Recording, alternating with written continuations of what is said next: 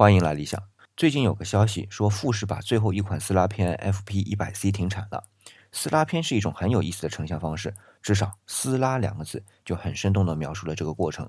这种方式最早是一家美国的 Polaroid 公司发明的，所以呢也叫波拉片。可能你还是不熟悉，那我再换一个称呼啊，叫一次成像片，是不是就熟悉多了？只是它是需要人工自己去撕去拉的。那么这和理想有什么关系呢？我想说啊，富士竟然让它保持到了今天。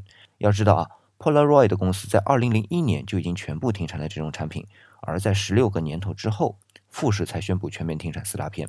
当然，整个产品系列也是一步步停产的，FP100C 只是最后的一款，而且它最后宣布停产这个理由啊，是销售量严重下滑。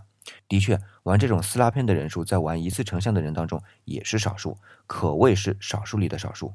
富士能把它坚持到今天，凭的就是一种理想了吧。